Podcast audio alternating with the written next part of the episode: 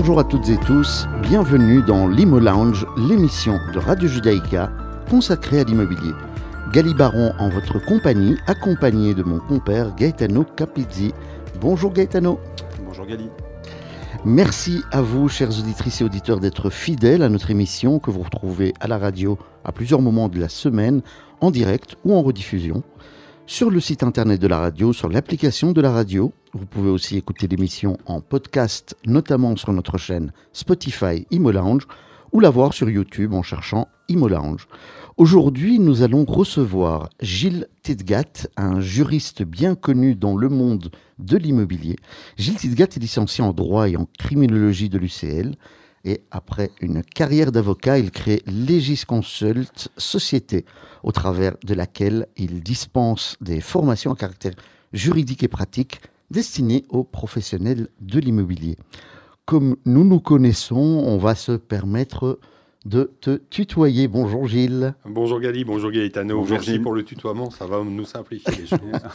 Nous sommes très contents de t'avoir comme invité dans l'Imo Lounge.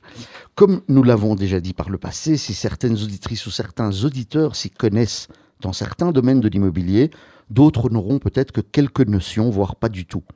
Notre émission tente d'apporter des réponses aux uns et satisfaire la curiosité des autres.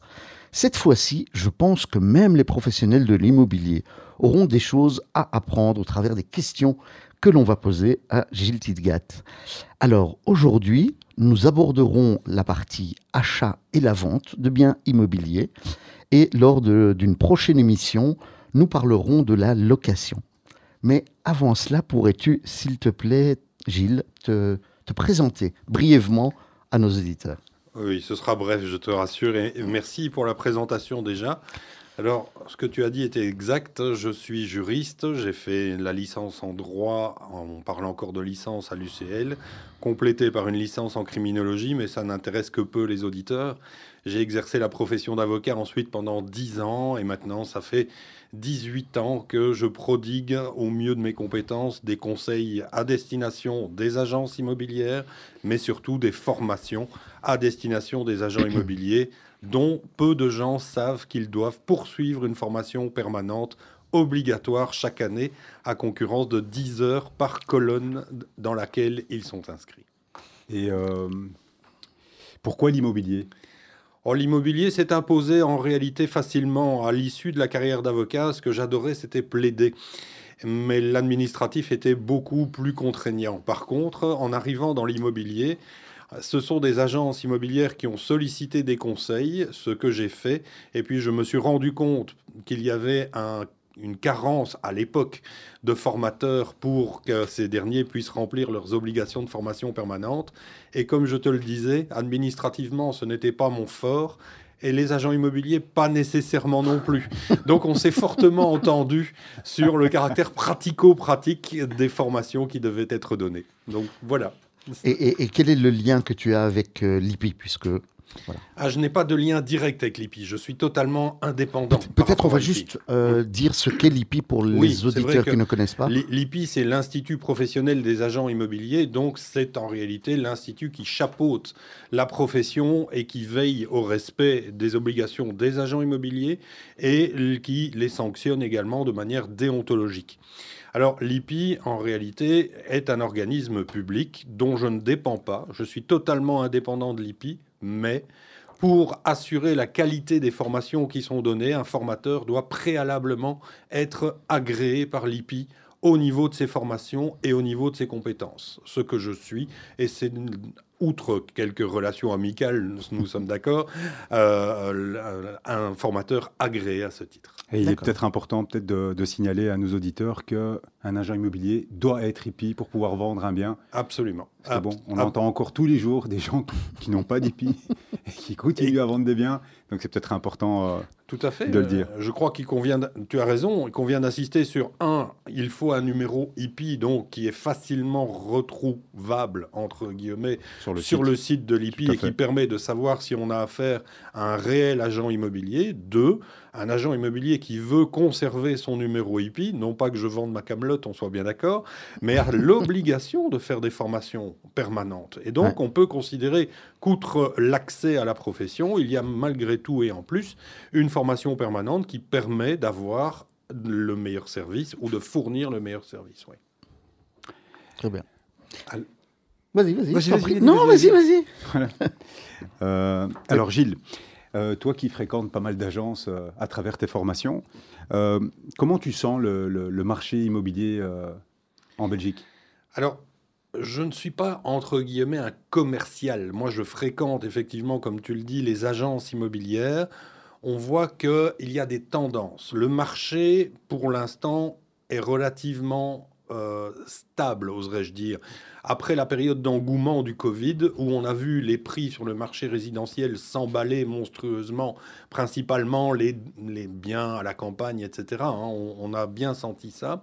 On a vu s'emballer aussi des méthodes de commercialisation immobilière telles que le faire offre à partir de. À Mhm. l'heure actuelle, ce sont des choses qui sont occupées à stagner et qui redescendent doucement. On va vers un apaisement, oserais-je dire, du marché de l'immobilier, en ce sens que les prix restent quand même relativement élevés en Belgique, à mon sens, bien que je ne sois pas consommateur, on soit Mhm. bien d'accord.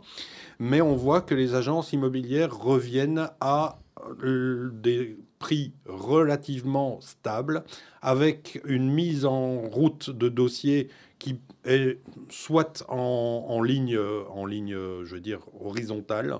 Donc c'est tout à fait, tout à fait calme pour l'instant. Calme. Voilà. Mhm. Mm, Ce qui agite un petit peu le monde de l'immobilier euh, en dehors du résidentiel, c'est tout le système de taxation éventuelle Ouais. des revenus locatifs qui pourrait arriver. On ne sait pas très bien à quel sein se vouer par rapport à ça.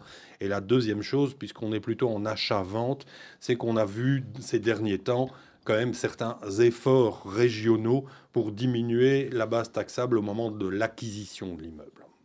Tu parles des abattements. Oui, je parle des abattements et on voit les efforts régionaux qui diffèrent fortement. hein. D'ailleurs, il faut quand même le dire. Ouais, en Flandre et à Bruxelles. En La. Wallonie, c'est pas encore ça. Ça Je veux bien qu'on rigole, mais on se moque pas. Je hein, ne me parce moque que- pas. Je dis juste parce que qu'ils n'en font pas encore que- assez, en tout cas Alors, pour euh, ces futurs acquéreurs. Pour, pour les auditeurs, parce qu'on va pas faire des privés de jokes, mais le principe, c'est que à Bruxelles, quand on acquiert un bien et qu'on est primo-accédant, c'est-à-dire qu'on n'est pas propriétaire d'un autre immeuble, que c'est quelque part son premier achat immobilier, on a la possibilité, si l'immeuble acquis est de moins de 600 000 euros, d'obtenir un abattement de 200 000 euros. Un abattement, à nouveau pour les auditeurs, c'est, et auditrices, pardon, c'est en réalité la somme sur laquelle les droits d'enregistrement ne sont pas payés. Ce qui veut dire qu'à Bruxelles, ça représente une économie de 25 000 euros au moment de l'acquisition. En région wallonne, pour le même immeuble, dans la même situation, on va se retrouver avec un abattement maximum de 40 000 euros, soit une économie de 5 000 euros. On comprend mal cette différence fondamentalement entre les deux régions. On est à 20 000 euros de différence, alors qu'on peut avoir un immeuble d'une catégorie strictement identique, avec un prix plus ou moins identique, et des personnes qui ont le même niveau de revenu. Donc là, effectivement, il y a des disparités. Tout à fait. Alors, on a, on va parler donc aujourd'hui d'achat euh, et de vente. Tu, tu, tu permets qu'on va te poser euh, plusieurs questions euh, qui vont pouvoir intéresser no- no- nos éditeurs. Et euh, souvent, en fait, euh, on a l'impression d'avoir la réponse. Et puis Mhm. pourtant, ben, on, on risque de se tromper. Donc tu es là pour, euh, pour nous éclairer, euh, bien- même au cas où Gaetano et moi, peut-être qu'aussi, on peut se tromper. Oui, oui, oui.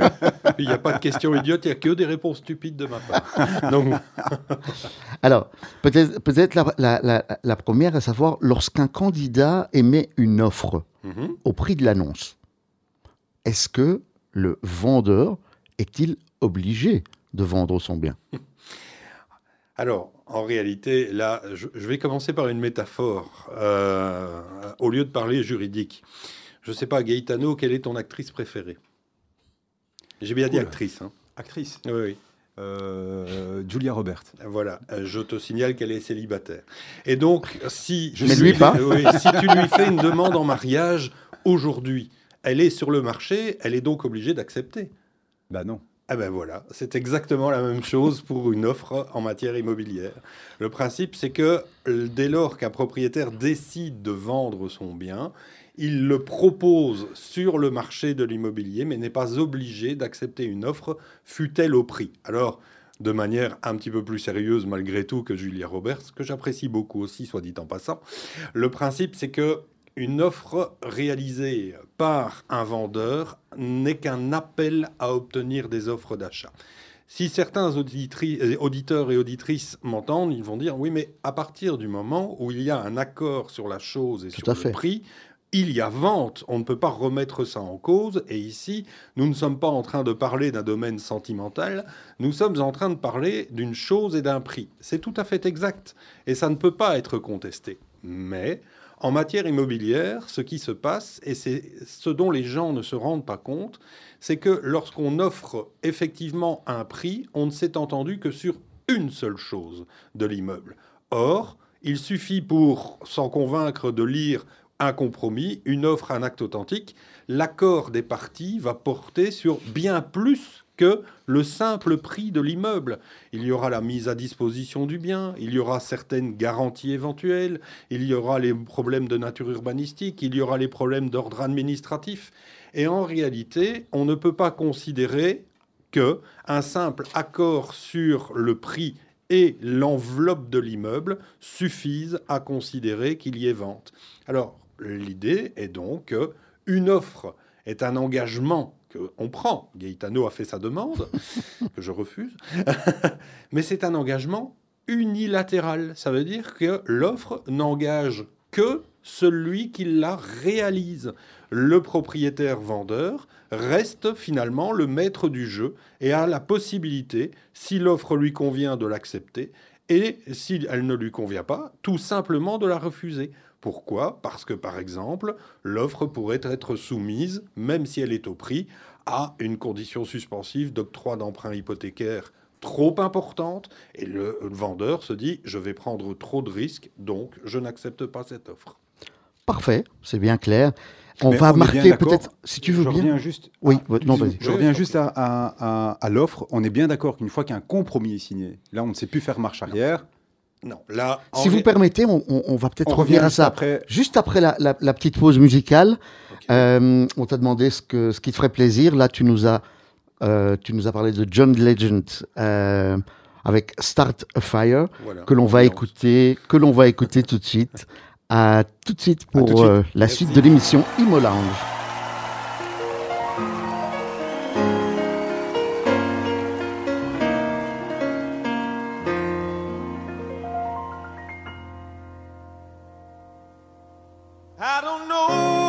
I keep moving my body. I don't know if this is wrong or if it's right. I don't know if it's the beat, but something's taking over me. And I just know I feel so good tonight.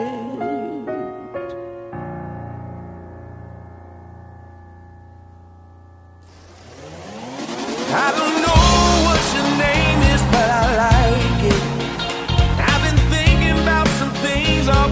try.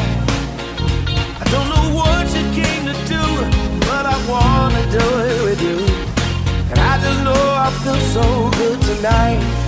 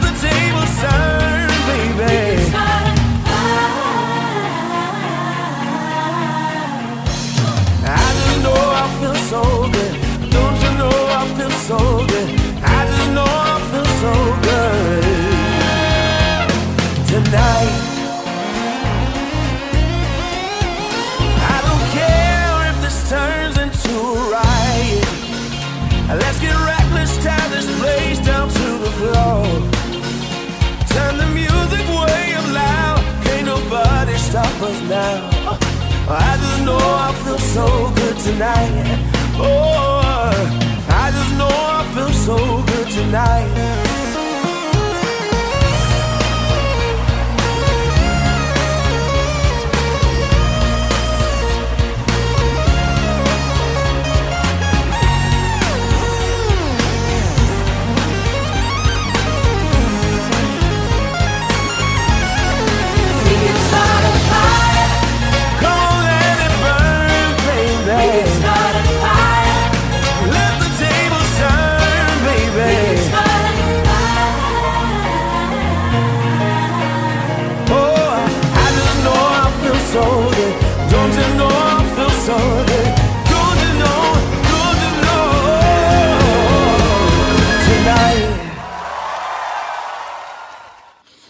De retour dans l'Imo Lounge avec notre invité Gilles Tidgat.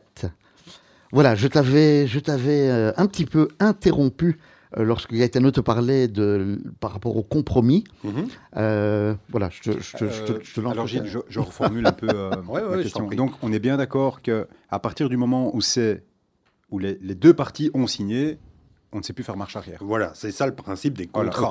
En réalité, une offre, comme je le répète, n'engage que celui qui la réalise dans l'attente d'une réponse. Il est bien évident qu'une fois que la réponse du propriétaire est formulée et positive, là, les parties sont engagées dans le processus de vente. Et, une offre contre-signée, est-ce que Pourrait elle est valoir- opposable ou- Oui, pourrait valoir vente. Maintenant, il faut être clair, tout dépend du contenu de l'offre. Oserais-je dire qu'une offre purement commerciale qui indique Monsieur Machin marque accord pour que son immeuble soit vendu à 300 000 euros, par exemple, euh, permettrait à Monsieur Machin de se retirer de l'engagement parce qu'il manque tout un ensemble d'éléments complémentaires. qui ne ça. pas forcément dans Voilà. l'offre. Ok. Et lorsqu'une offre d'achat euh, en cours, est en cours de validité, Mhm. est-ce qu'elle peut être retirée par l'offrant tant qu'elle n'a pas été acceptée, on va Tant qu'elle n'a pas été acceptée, alors, un, on va briser le coup à certains médias, n'en déplaise. Deux, le principe, c'est qu'il y a un aspect théorique. Trois, la réponse est claire. Une offre est réalisée par un individu, elle est valable 7 jours. Pendant 7 jours, il est engagé par cette, euh, cette offre. En clair, il ne peut pas se retirer pendant les 7 jours que dure son offre. Alors, je ne vais pas être trop technique parce que ça va être enquiquinant pour tout le monde, mais c'est prévu par le nouveau livre 5 du Code civil. Donc, c'est clairement prévu. On ne se retire pas. Toute personne qui voudrait intempestivement se retirer avant que le délai de validité de l'offre ne soit expiré, eh bien, peut le faire avec l'accord du propriétaire, bien entendu, mais il ne peut pas le faire en décidant que fondamentalement, son engagement ne vaut plus rien. Il s'expose à des sanctions. Ces sanctions sont diverses et variées et dépendront essentiellement de l'attitude du propriétaire, bien entendu. Dans ces cas-là, je vais être très clair, il vaut mieux tenter d'obtenir une petite indemnisation pour le temps qu'on a perdu plutôt que de forcer à- envers et contre tout une vente avec quelqu'un qui ne souhaite plus acheter. Ça sert à rien, évidemment. Et, euh, et durant ces 7 jours, est-ce que le propriétaire a le droit de jouer avec l'offre du client? Est-ce qu'il peut la montrer à d'autres personnes et essayer de surenchérir? Est-ce que c'est légal? Alors, évidemment, le principe du, ce dont tu parles, c'est le principe du faire offre à partir de, et tu as toi-même utilisé le terme surenchérir en réalité. Il faut être à nouveau très clair pour les auditeurs et auditrices. Pourquoi? Parce qu'on a tendance à considérer que le principe de la surenchère entraîne que ta vente va tomber dans une vente publique. La vente publique est un territoire qui est totalement interdit tant aux particuliers qu'aux agents immobiliers. Ils ne peuvent pas le pratiquer. Point. Ce sont les notaires qui ont la compétence et le titre requis pour pouvoir organiser une vente publique. Mais ça, ne veut pas dire que toute vente aux enchères est automatiquement une vente publique. Où le concept, c'est très simple, c'est que tout le monde essaye d'obtenir le meilleur prix pour son bien. Ça reste d'une logique et d'une humanité implacable. Et les critères de la vente publique dans lesquels on ne peut pas tomber, ils sont au nombre de trois. Je serai bref. Petit 1, le bien est exposé au public. C'est le cas. 2, chacun a connaissance de l'offre de l'autre. Ce que tu dis, c'est que on communique le montant de l'offre aux autres protagonistes éventuels. 3, il faut qu'il soit d'autorité acquis que c'est l'offre la plus élevée qui va remporter la mise. Ce sont les trois conditions cumulatives. En présentant les offres aux autres protagonistes et en leur disant si vous mettez 150 000 au lieu des 100 000 qui y sont indiqués, c'est pour vous, c'est de la vente publique, c'est interdit. Ok. Si par contre, voilà, j'ai reçu une offre à 120 000, rien ne vous, euh, vous oblige à faire mieux. Si vous faites mieux, j'apprécierai votre nouvelle offre sur base de critères qualitatifs et pas uniquement le prix. Quand on parle de la meilleure offre, on va parler de quoi? On va parler de celle qui rencontre les desiderata du propriétaire. Il est incontestable, et ne soyons pas hypocrites, Le prix que le important. prix, c'est important, mais il n'en demeure pas moins qu'il peut aussi analyser si l'acheteur est prêt à verser oui ou non une garantie ou un acompte, à passer l'acte authentique plus rapidement aux intérêts du vendeur, à soumettre son acquisition à un emprunt hypothécaire ou pas. Et donc, c'est un ensemble d'éléments qui vont être appréciés pour, entre guillemets, départager les offres qui seront reçues. Et un agent immobilier peut avoir exactement le même discours. Mais oserais-je dire qu'un agent immobilier peut avoir le même discours et pratique ça au quotidien? Pourquoi? Parce que le vendeur qui souhaite faire appel à un agent immobilier, c'est pour, petit 1, éviter le processus de commercialisation en général, mais c'est aussi pour sécuriser l'opération. Et donc, quand un agent immobilier va recevoir plusieurs offres de différentes personnes intéressées sur un immeuble, il va les soumettre au propriétaire, qui va décider librement. Mais sur base de quoi? Sur base des conseils que va lui prodiguer son agent immobilier, en disant attention, cette offre-là, certes plus élevée, est alléchante, mais elle présente plus de risques que l'offre un peu moins élevée, mais dans laquelle il n'y a pas d'emprunt hypothécaire, il n'y a pas d'autres conditions suspensives, il n'y a pas d'autres exigences de l'acheteur. Et là, un agent immobilier prend tout son sens, tout son sens, et la formation également. C'est très clair. Merci. Alors, on, on- on- on parle souvent de vices cachés. Et bon, nous, on entend ça au niveau de, de- de- Bien sûr. de l'agence. Euh, souvent, les personnes euh, voilà, ne savent pas exactement ce qu'il en est. Alors, bon, nous, on on connaît la réponse, mais les candidats, ils ont leur idée en tête à ce sujet. Est-ce le, le- le- est-ce que les vices cachés, c'est le défaut qui a été volontairement dissimulé par le propriétaire vendeur Alors Gali, j'ai envie de t'embêter parce que tu connais la réponse, mais vas-y. Mais donc le principe des vices cachés, effectivement, c'est un problème sémantique. C'est un problème de vocabulaire parce que les choses sont relativement claires. Dans un contrat, si je signe demain un contrat pour acheter une maison par votre intermédiaire, il va y avoir deux choses. Il va y avoir le consentement que je donne. Donc je vais vous donner mon consentement pour acheter cet immeuble. Et mon consentement peut lui-même être vicié, c'est-à-dire qu'il peut être faussé. Il peut être faussé par ce qu'on appelle du dol. Tu m'as raconté des carabistouilles. Non, les agents immobiliers ne racontent pas que des carabistouilles. Il peut avoir été faussé par l'erreur. Tu m'as communiqué une information qui n'était pas correcte et donc j'ai commis une erreur. Ça peut arriver.